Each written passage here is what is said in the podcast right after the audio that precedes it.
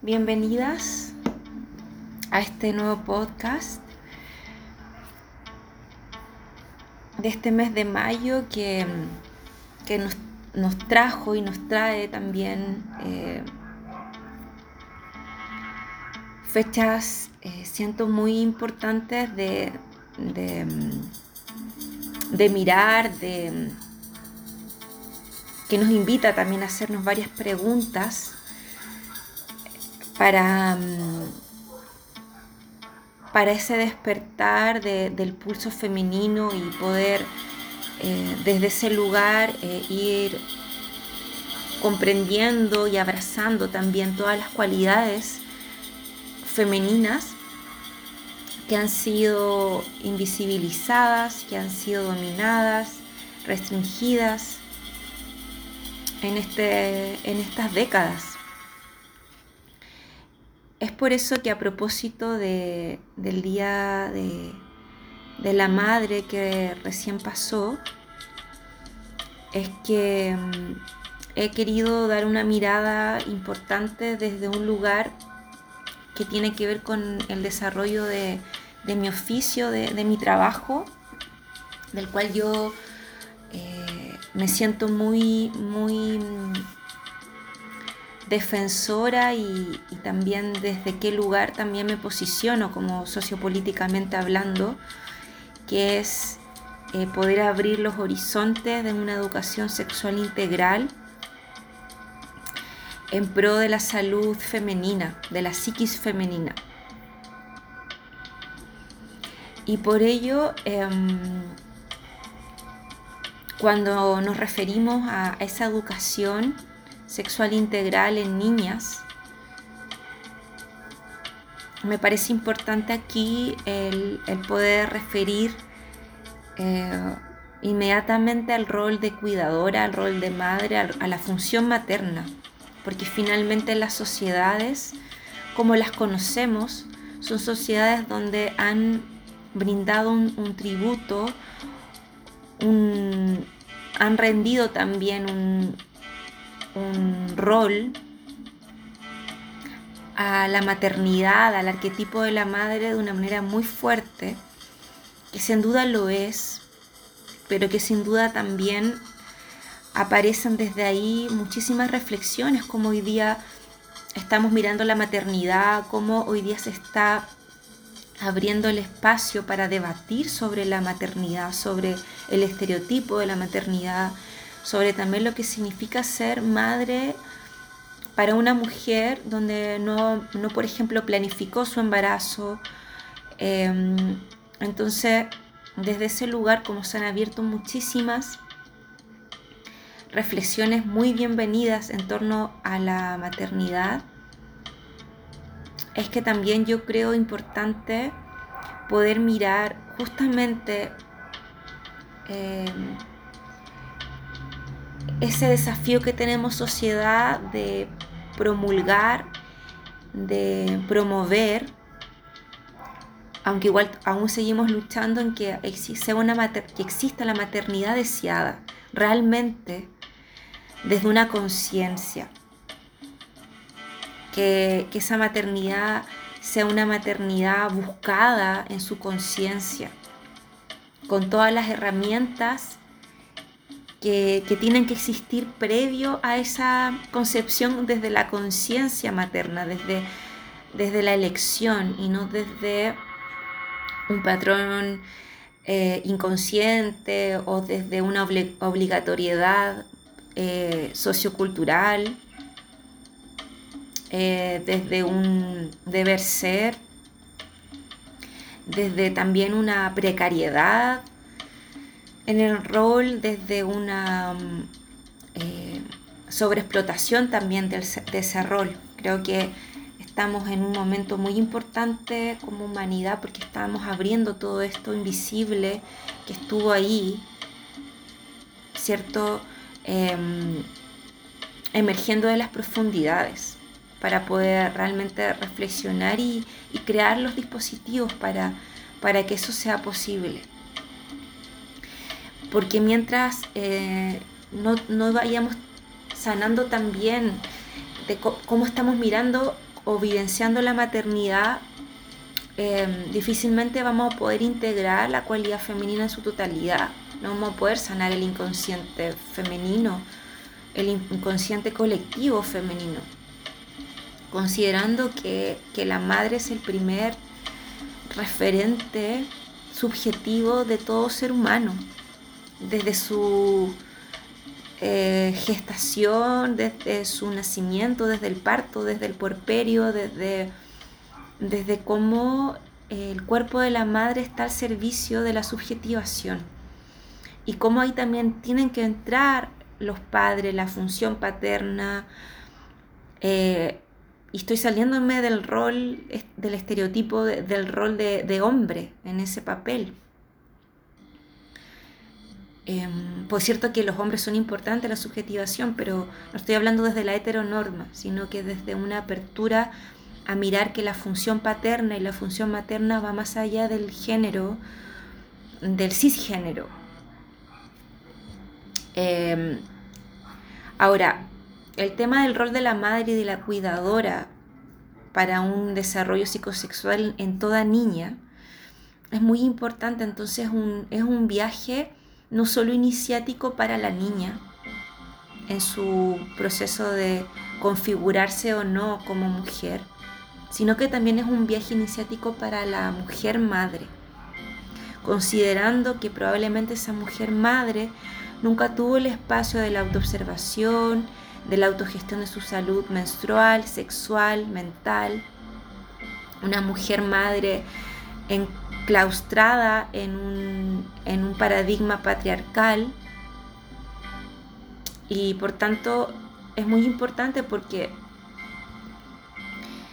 el desarrollo de, toda sexualidad infantil,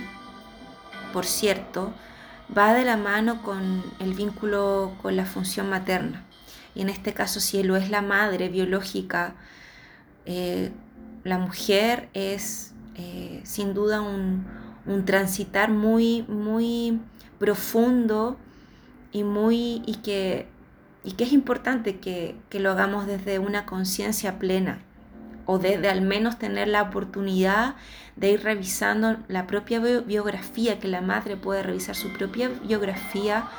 para ir también eh, autodesarrollándose y también mirando su propia herida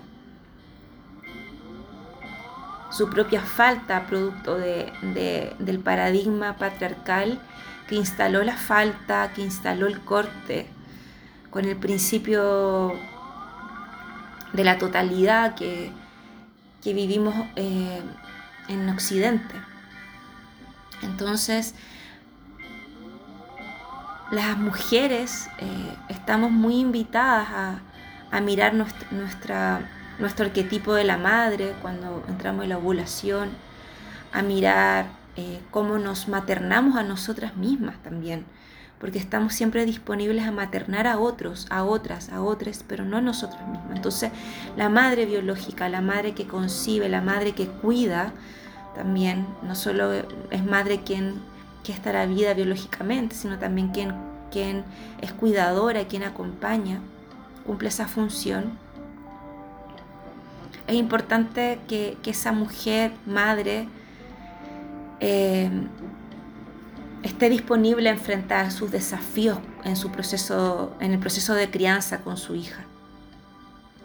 Le invita a mirar a su propia niña interna, por cierto, que también es otro corte importante a propósito del, paradigma en el que, que estamos rompiendo, que hay una escisión como si ese duelo que, se vive, que vive toda mujer cisgénero cuando llega a la menarquia, es abandonar a la niña interna cuando en realidad se resignifica. Se suelta algo pero se resignifica y se reincorpora, tal cual lo hace la mujer plenopáusica cuando deja de menstruar. Hace un duelo pero reincorpora y resignifica todas esas fases no solo a nivel biológico, sino también psicoemocional y arquetípico en su psiquis y se vuelve una mujer sabia. Ahora bien, sí es importante que este viaje iniciático de, toda madre en su proceso de, gestar a esta niña eh, es un viaje que, que muchísimas mujeres brindamos cierta brújula para, para ese encauce, no tiene un mapa específico y único. No hay una norma. Eh, y es importante que no tengamos esa norma porque si,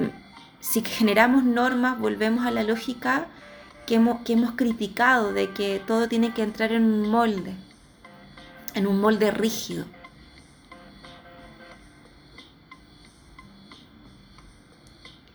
Y es importante, sí, primeramente comentar que este viaje implica cuestionar aquellos mandatos de lo que significa ser mujer en una sociedad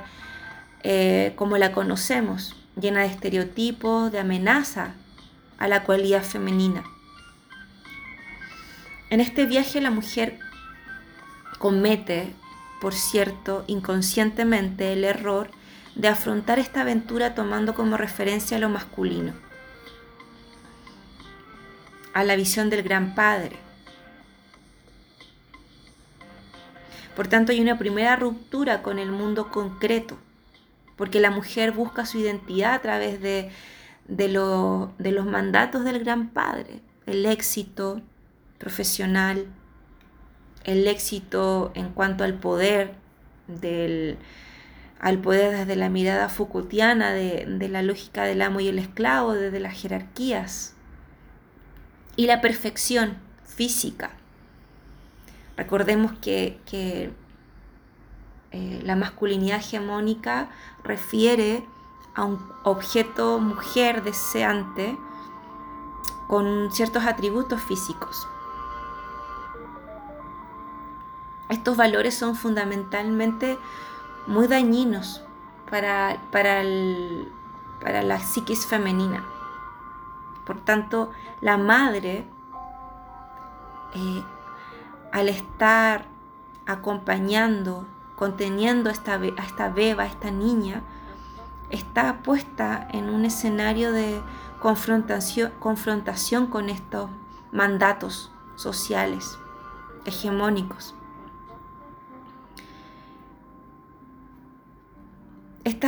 Em, este escenario, que es muy destructivo,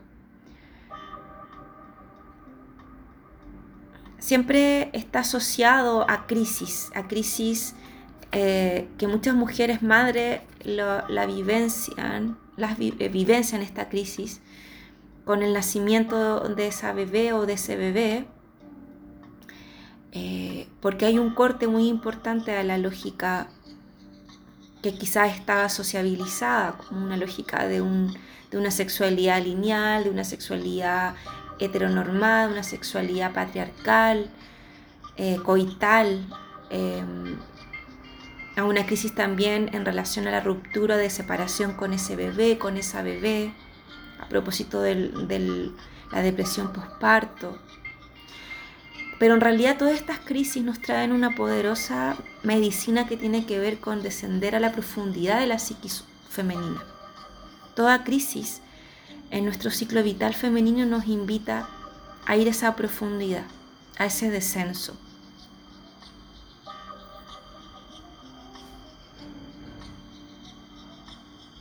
Por lo tanto, mucho de lo que podemos hacer como mujeres madres es contribuir significativamente en nuestro proceso como mujeres iniciáticas de iniciar a las niñas en, su propio viaje heroico, desde su intuición, desde su poder alquímico que habita en, en la útera, que es ese caldero que las acompañará en cada ciclo. Por lo tanto, también como mujeres, madres, nos tenemos que mirar, bueno, cómo, cómo nosotras le hemos devuelto también esa importancia a nuestro propio órgano reproductor. que ha sido invisibilizado por, por décadas, incluso por nosotras como adultas. Solo, solo otorgándole una dimensión reproductiva. Y compartir nuevos mitos y arquetipos femeninos que nos permitan soñar, fantasear y jugar con, nuestras hijas. En esa experiencia de, en este viaje donde, donde estamos iniciándola, pero también estamos iniciándonos a nosotras mismas y sanando también ese encuentro con nuestros propios sueños, fantasías y juegos.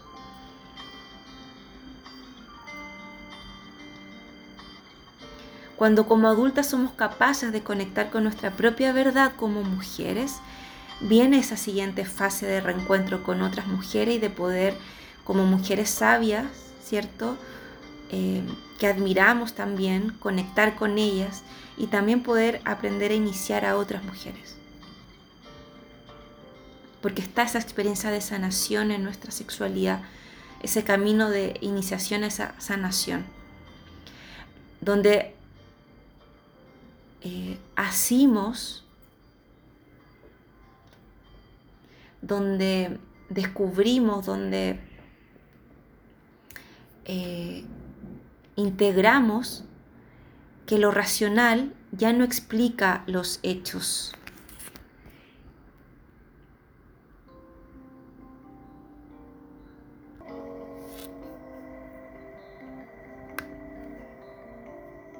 y las circunstancias en las que eh, se ve envuelta cada mujer permite ese encuentro, esa etapa de encuentro con, aquellos elementos que son más eh, enfocados al mundo simbólico, a lo inconsciente, a, lo eh, más irracional, a lo más intuitivo hay una puerta de acceso hacia ese, hacia ese nuevo mundo.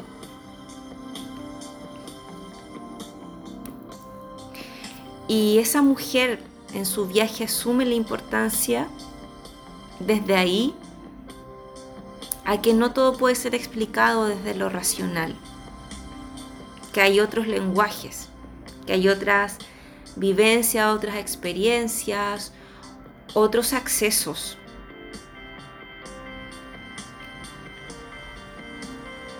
Y entonces aparece ahí la relevancia que yo he podido ir constatando en, mi experiencia en psicoterapia guiando a otras mujeres, eh, no solo desde lo individual, sino también en lo grupal, de cómo em, cada mujer empieza a, vivenciar eh, una dimensión de la naturaleza que no era conocida, que no era abordada en, sí misma, como lo es el ciclo de la los ciclos de la naturaleza, los ciclos eh, de la experiencia que son cíclicos, que son en espiral, que no son lineales, que no tienen una causa y un efecto. Por lo tanto, como no son lineales y son cíclicos, hay una, una riqueza en ese mundo que no es explicado por lo racional.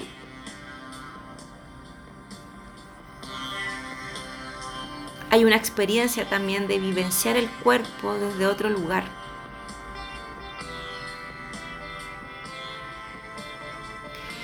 Y esta experiencia nos permite integrar, cierto, fuertemente una interrelación intuitiva con los elementos que nos rodean para comenzar a fluir y encaminarnos hacia no solo nuestro buen vivir, sino también para poder guiar como mujeres madres. En el caso de que tengamos hijas, hacia su propia iniciación como en esa niña convirtiéndose, si es que lo desea, por cierto, si es que, si es que realmente siente que, que quiere ser mujer, convertirse en mujer. La felicidad y el amor son otros dos de los conceptos que la mujer madre está invitada a, mirar e integrar desde un otro lugar.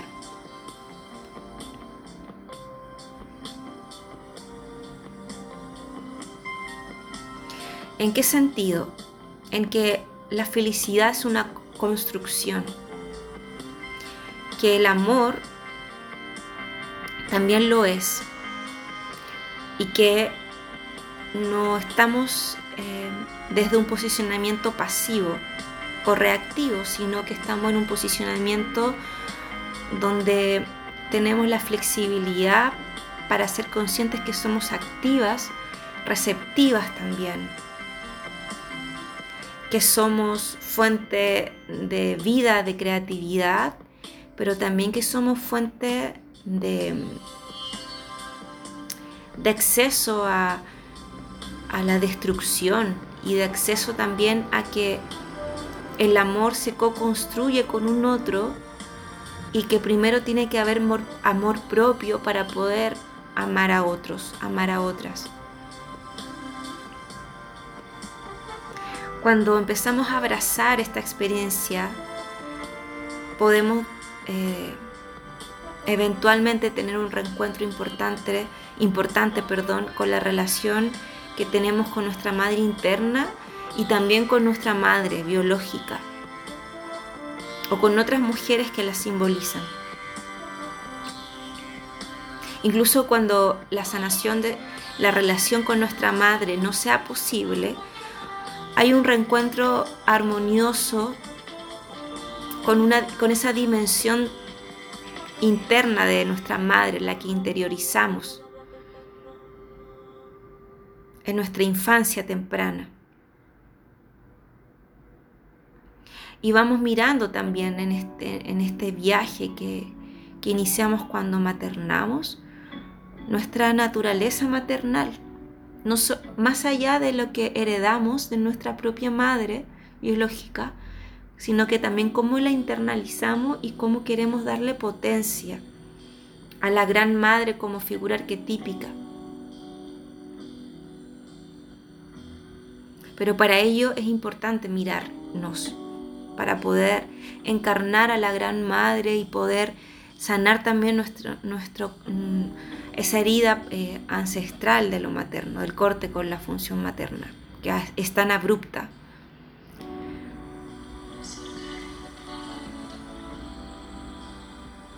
Y este lugar es tan nutritivo porque nos permite también observar a nuestra niña interna para escucharla,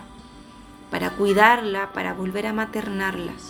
Y así también vamos maternando a nuestra hija biológica, a nuestra hija del corazón. ¿Cierto? Que si es que esta niña que estamos guiando en su educación psicosexual no es nuestra hija biológica, pero es cercana a nosotras porque o es hija de nuestra pareja, o es nuestra sobrina, o es nuestra estudiante, o es nuestra hermana pequeña.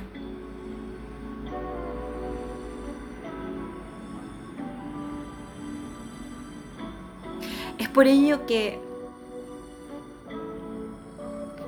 poder conectar con estas dimensiones nos permite acompañar de mejor manera, de una manera más armónica, a esa niña. Bueno, yo les he comentado sobre Christian Northrup, que es una ginecóloga estadounidense. Ella señala en uno de sus libros que se llama ser, perdón, la mm, Madres e Hijas, Sabiduría para una relación que dura toda la vida. Así como también yo tengo como referente a, Laura Goodman y a Maureen Murdoch, de cual ya les he hablado. Christian eh, señala que la madre es el primer y más potente modelo del papel femenino. Es sin duda así, por cuestiones biológicas. Es que evidentemente eh, es la madre la que permanece en el puerperio. Ahora es importante también visualizar que cuando una madre eh, pare su hija o hijo, em, puede tener la opción de no querer estar, em, seguir maternándolo, maternándola. Es importante considerar que, que esa separación también genera genera una memoria inconsciente en ese cuerpo.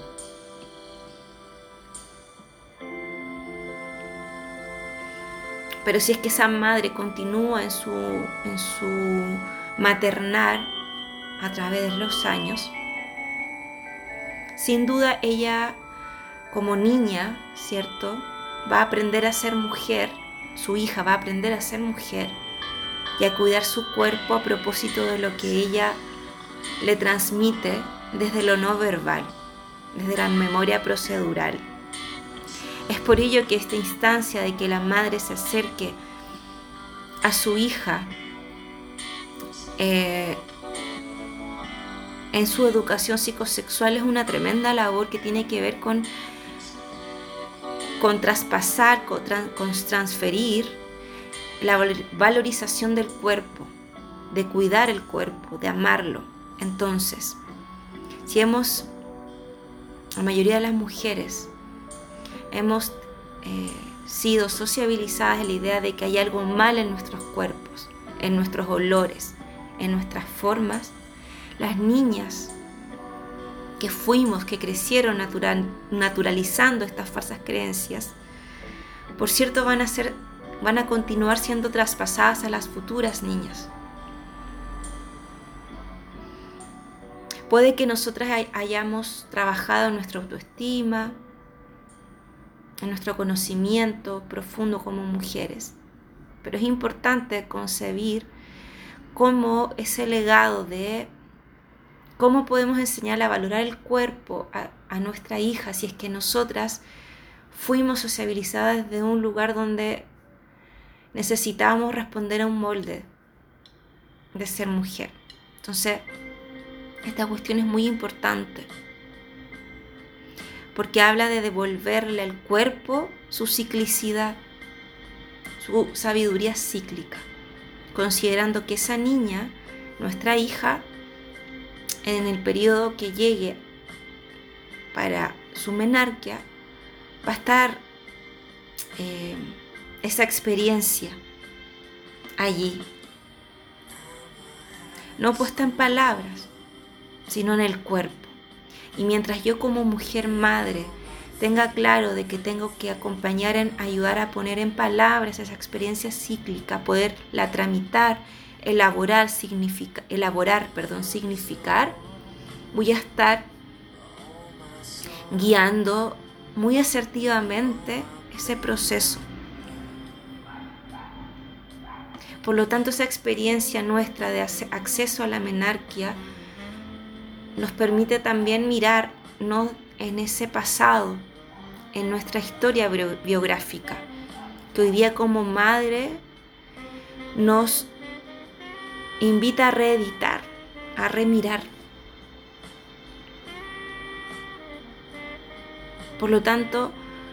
no podemos llevar a un espacio donde nunca no hemos estado antes.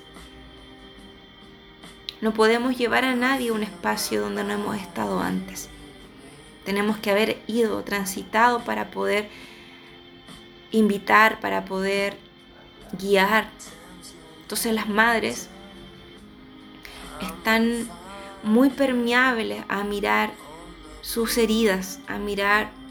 sus no integraciones, sus disociaciones, su,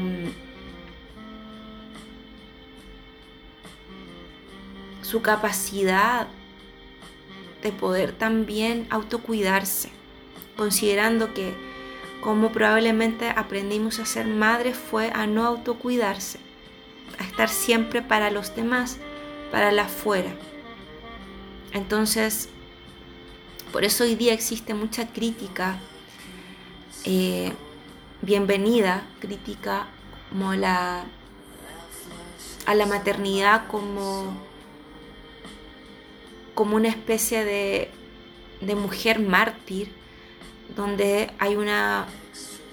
eh, una renuncia al autocuidado, al, al goce, al, a la experiencia tan importante como buscar la soledad, buscar el recogimiento personal. Nuestra tarea como sociedad, y aquí comparto esto con los compañeros, con los hombres, a propósito de, que puedan ir em, trabajando sus nuevas masculinidades, es que la tarea es poder buscar esos espacios, permitir esos espacios las madres, reconocer en ellas la relevancia de los procesos de autocuidado.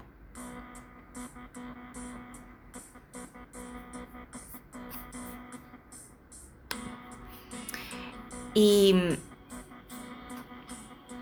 como madres contenedoras, como figura contenedora, también estamos eh, mirando en nuestro proceso de crianza, desde el puerperio, por cierto, en adelante.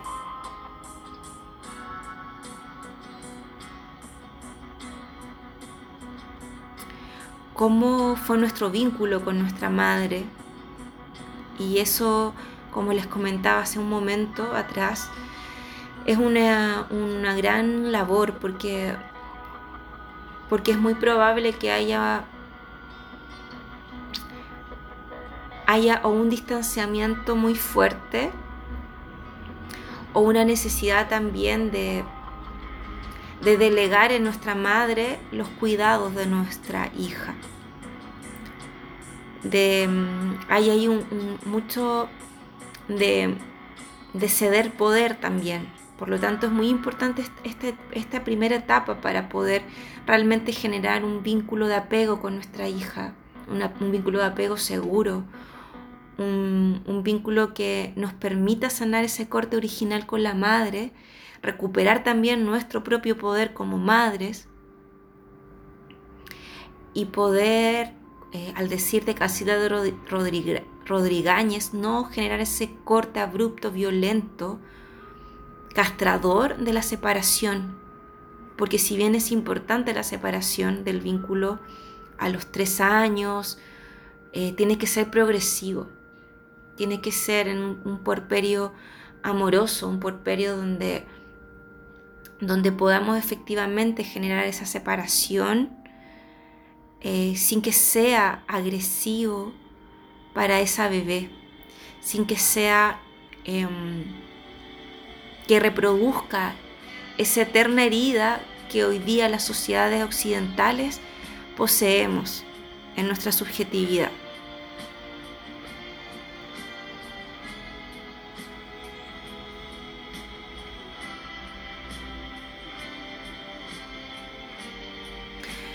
Y, es re fundamental que hoy por hoy, en este mes de visibilización de la maternidad podamos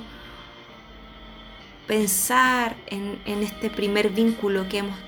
que, tuvimos todos y todas y todes, que es la madre.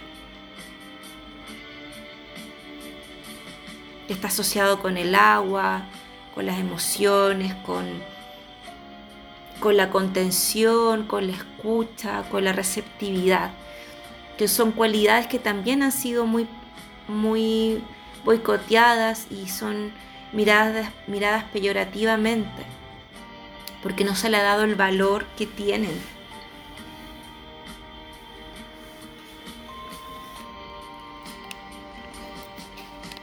Y para, para mí como psicoterapeuta, el poder maternarnos a nosotras mismas es una, una cualidad muy importante a desarrollar muy importante a, a, gestionar, a potenciar, porque cuando no, no, nos podemos maternar a nosotras mismas existe un gran sometimiento. Y generación de vínculos de codependencia y el sometimiento emocional nos conduce a peligros reales, a relaciones violentas, a relaciones no solo de pareja sexoafectiva violenta, sino también en nuestra, en nuestra relación con, las hijas, con, con esta mm, necesidad de control también.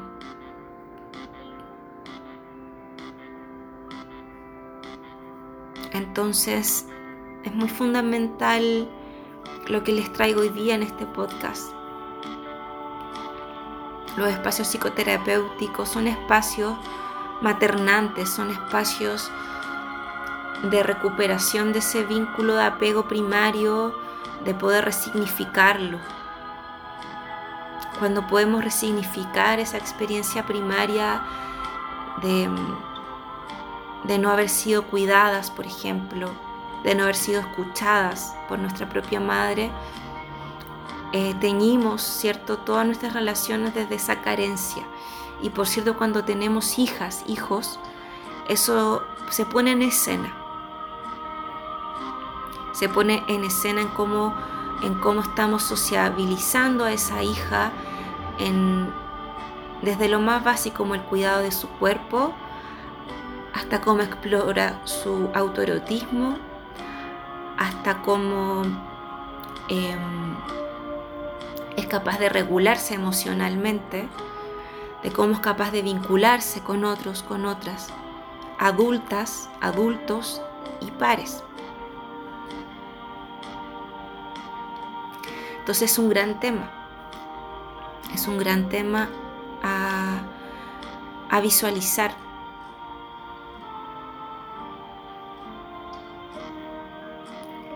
Creo importante para poder ir cerrando este podcast, para dejarlas también enganchadas del, del podcast, el podcast que voy a hacer la próxima semana, que tiene que ver mucho con esta temática, pero que quisiera enfocarlo desde mi experiencia como, psicoterapeuta guiando a niñas, de cómo es el desarrollo psicosexual de toda niña y de cómo las madres cuidadoras, también padres, tenemos que estar atentos y atentas para poder acompañar de la manera más asertiva posible y armónica este desarrollo, donde ahí también manifiesto eh, en ese siguiente podcast voy a comentarles sobre, sobre estas cuestiones, porque no, nos podemos focalizar solo en la infancia eh, si es que no hemos resuelto nuestros, nuestros grandes temas como adultos y como adultas.